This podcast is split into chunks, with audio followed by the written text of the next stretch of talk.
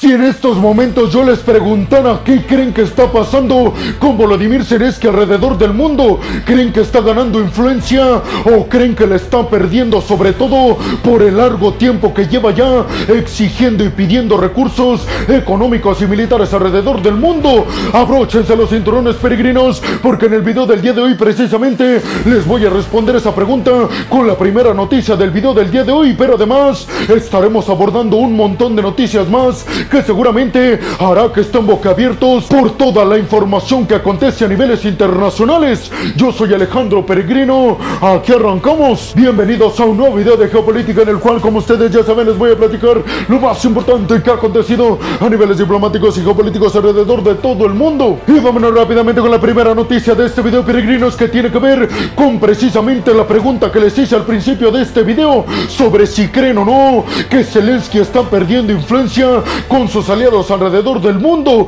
Pues déjenme les respondo, peregrinos, que Volodymyr Zelensky para nada está debilitado, inclusive está ganando muchos más aliados cercanos más que nunca. Específicamente esta noticia tiene que ver con que Ucrania y Bulgaria acaban de firmar un acuerdo para aumentar y extender su cooperación militar.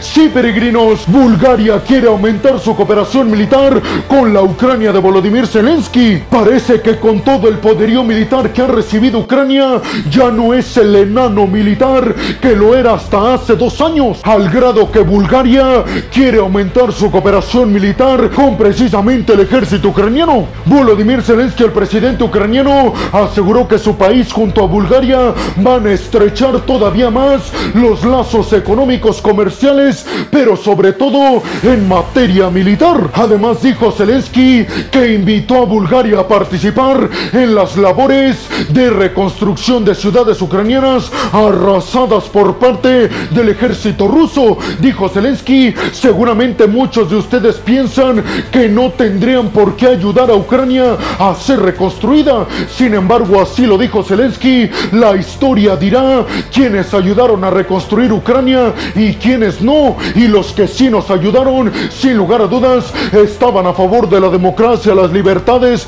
la globalización y el capitalismo. Y los que no nos ayudaron, significará que estaban del lado de los países autoritarios que querían romper el status quo occidental basado en la democracia y en las libertades individuales. Dijo Zelensky, estamos invitando a Bulgaria a ayudar a reconstruirnos para que sean parte de la historia de los que defendimos el mundo libre en contra de Rusia. Nikolai Denkov, el primer ministro búlgaro, se reunió con Volodymyr Zelensky para firmar este acuerdo de forma presencial. Además, en este acuerdo que firmaron, Bulgaria se compromete con Volodymyr Zelensky y con todos los ucranianos a interceder a favor del hecho de que la OTAN permita la entrada de Ucrania al bloque de la OTAN. Obviamente, peregrinos, la entrada será muy lenta, pero quieren que en la cumbre de la OTAN celebrada en Lituania el 11 y 12 de julio, ya por lo menos la OTAN le dé una ruta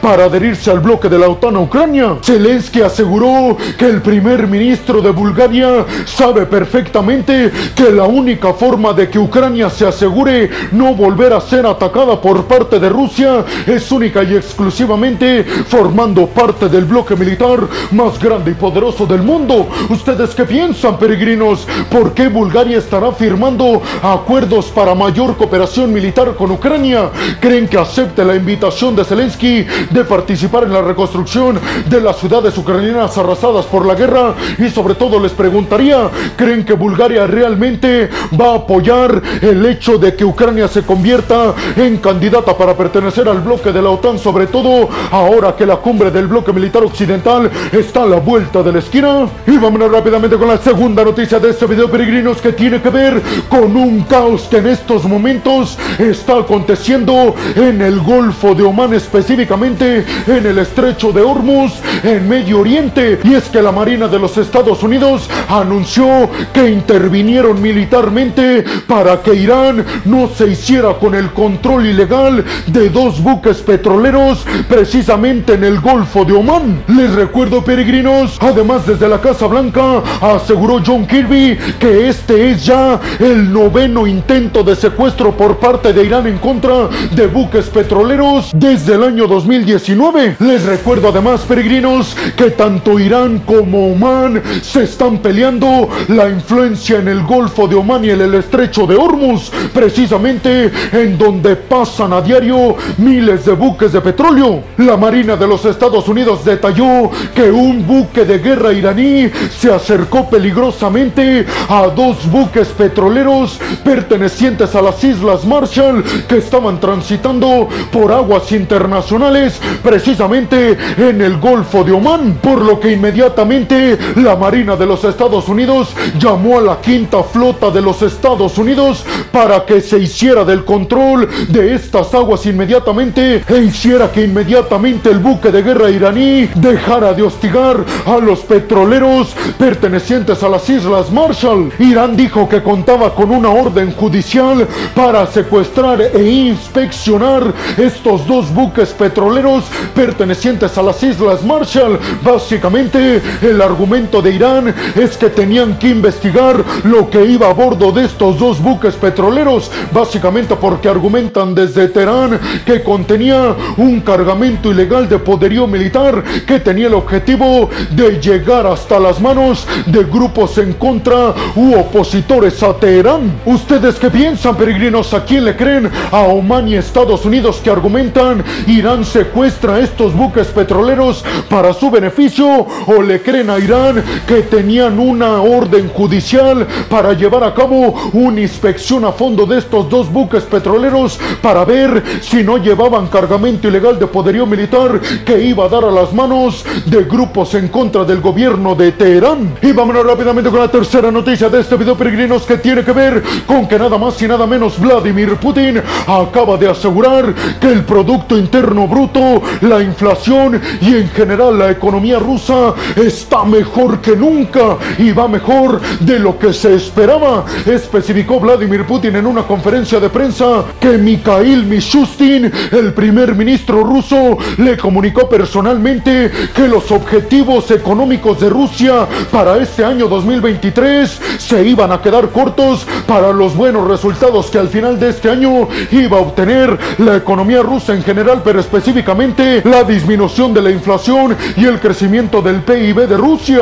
Vladimir Putin aseguró que el crecimiento del Producto Interno Bruto ruso en este año podría aumentar 2% y que además la inflación en los precios al consumidor podrían bajar hasta el 5%. Sin embargo, peregrinos, les recuerdo que el Fondo Monetario Internacional en sus pronósticos para la economía rusa asegura que únicamente en el mejor de los casos va crecer solo 0.7% al final de este año. Una predicción que va abierta y contundentemente en contra de lo que dice Putin. Les recuerdo, peregrinos, que las sanciones occidentales no han logrado tener el objetivo de acabar con la economía de Rusia. Sin embargo, les recuerdo que los aliados del grupo del G7 han dicho que su verdadero objetivo no es realmente acabar con las sanciones económicas a Rusia, con toda la economía rusa, pero lo que sí quieren hacer es aislar a Rusia del mercado, por lo menos occidental, algo que sin lugar a dudas sí están consiguiendo. Y ustedes estarán preguntando, peregrino, pero ¿por qué la economía rusa no ha caído si Occidente los ha sancionado por todos lados? Pues a esto yo les respondería, peregrinos, que ha salido la segunda economía más poderosa del mundo a rescatar a Putin y a Rusia. Sí, peregrinos, China. Inclusive, peregrinos, les recuerdo que muchos críticos y opositores a Vladimir Putin, inclusive dentro de la propia Rusia, critican precisamente a Putin por hacer tan dependiente a Rusia de todo lo que viene y todo lo que va hacia China, asegurando inclusive que Rusia se está convirtiendo en un país satélite o en un ampón de China, algo que le echan toda la culpa a Vladimir Putin por sus decisiones.